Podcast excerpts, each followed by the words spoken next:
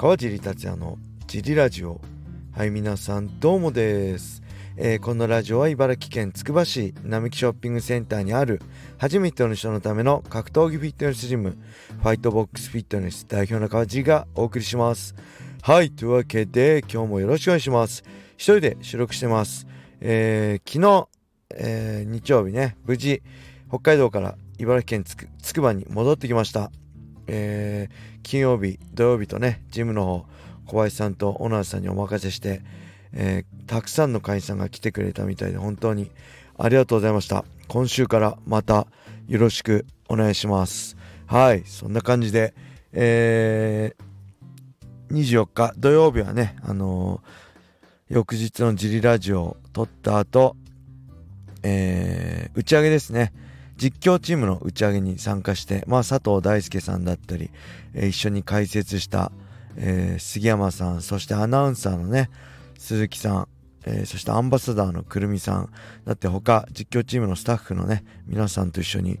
打ち上げしてきました、えー、美味しい海鮮だったり美味しいお酒を飲んでそしてね本当にいろいろな話ができて、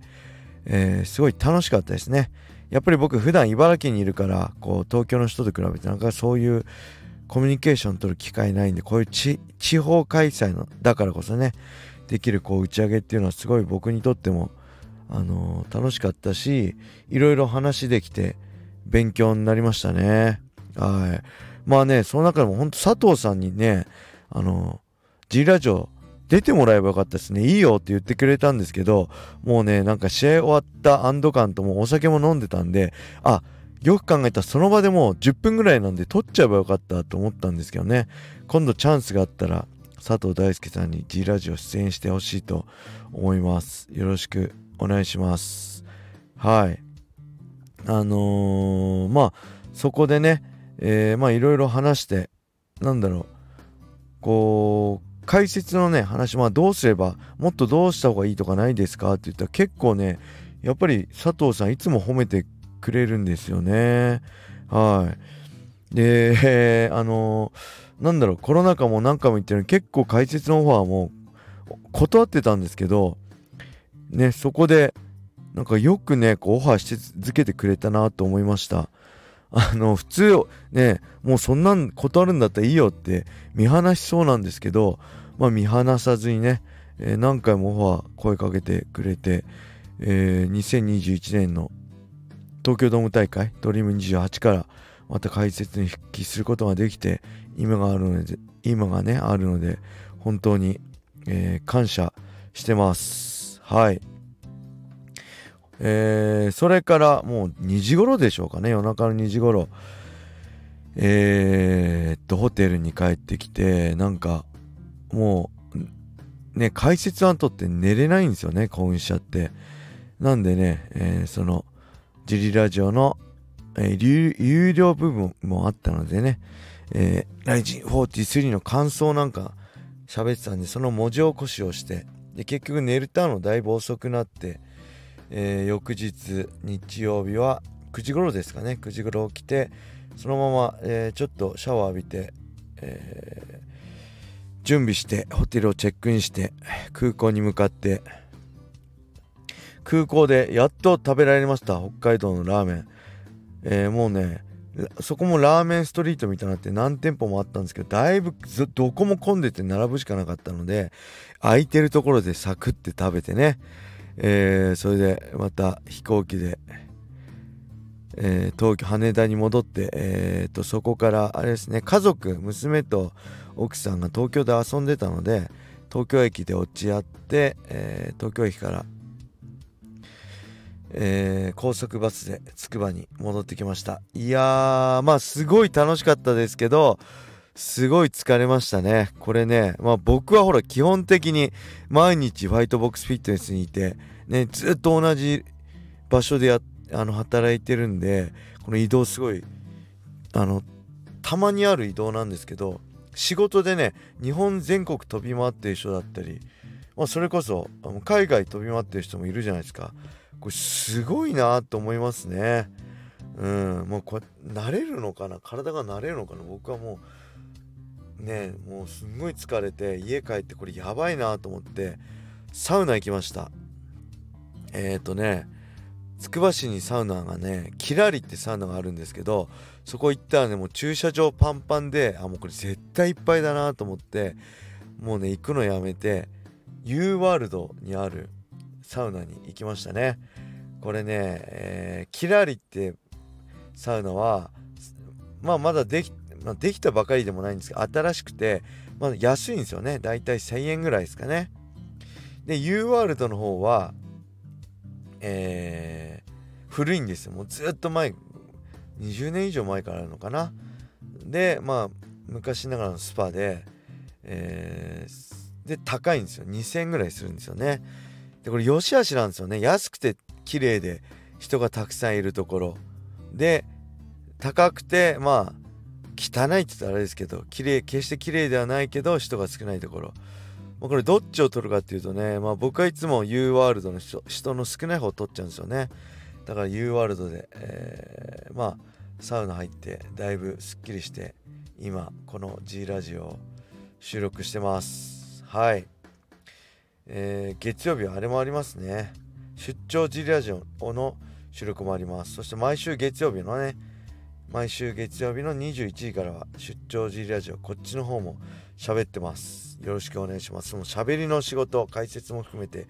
いっぱいあるのでいいですね。どんどんおしゃべりが上手になっていくんじゃないでしょうか。はいそんなわけでレターも行きましょう。まずはねこっちから行きましょう。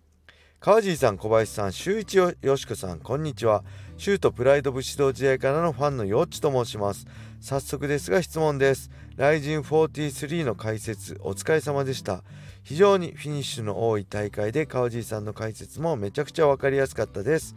2位すぐるす、えー、る選手飯田立夫選手の試合ですがやはり幼なじみであってもきっちりとフィニッシュするまでということで追い打ちは自分でも止められないものなの止められないものなのでしょうか？教えていただけると幸いです。はいありがとうございます。よっちさん、えー、解説。えー、めちゃめちゃ分かりやすかったということですごい。嬉しいです。はい。そして、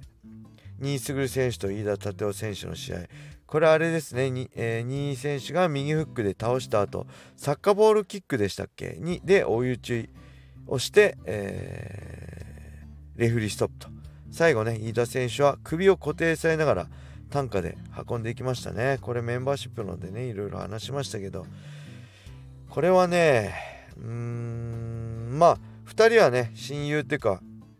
お互い北海道出身でお互いのセコンドについたりねもしてね、東京でいつか一旗あげてやろうぜってあの、言ってた仲なんですよね。うん、これはね僕はね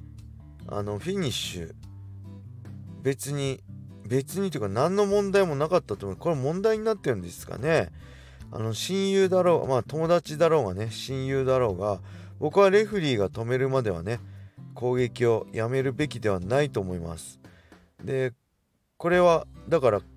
あのレフリーがね止めたとこ蹴ったわけではないので僕は当たり前の攻撃をしたと思いますね。それによって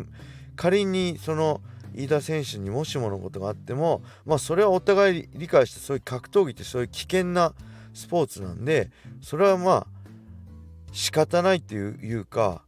2選手には非はないと思いますね。でこれはあれも一緒ですね、えー、タップをしないから腕が折れてしまった。これも折った方の選手には、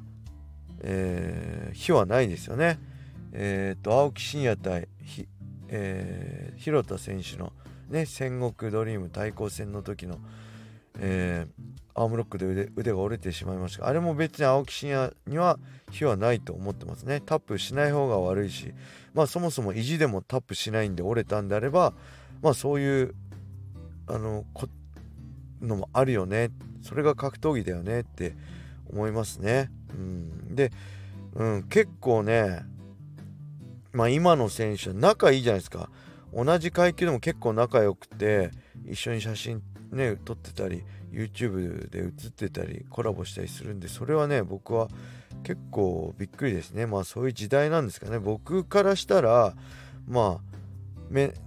あの対戦相手リングで目の前にいる相手はそうだしもう同じいつか戦うかもしれない同じ階級の選手っていうのは、まあ、自分やね家族の生活を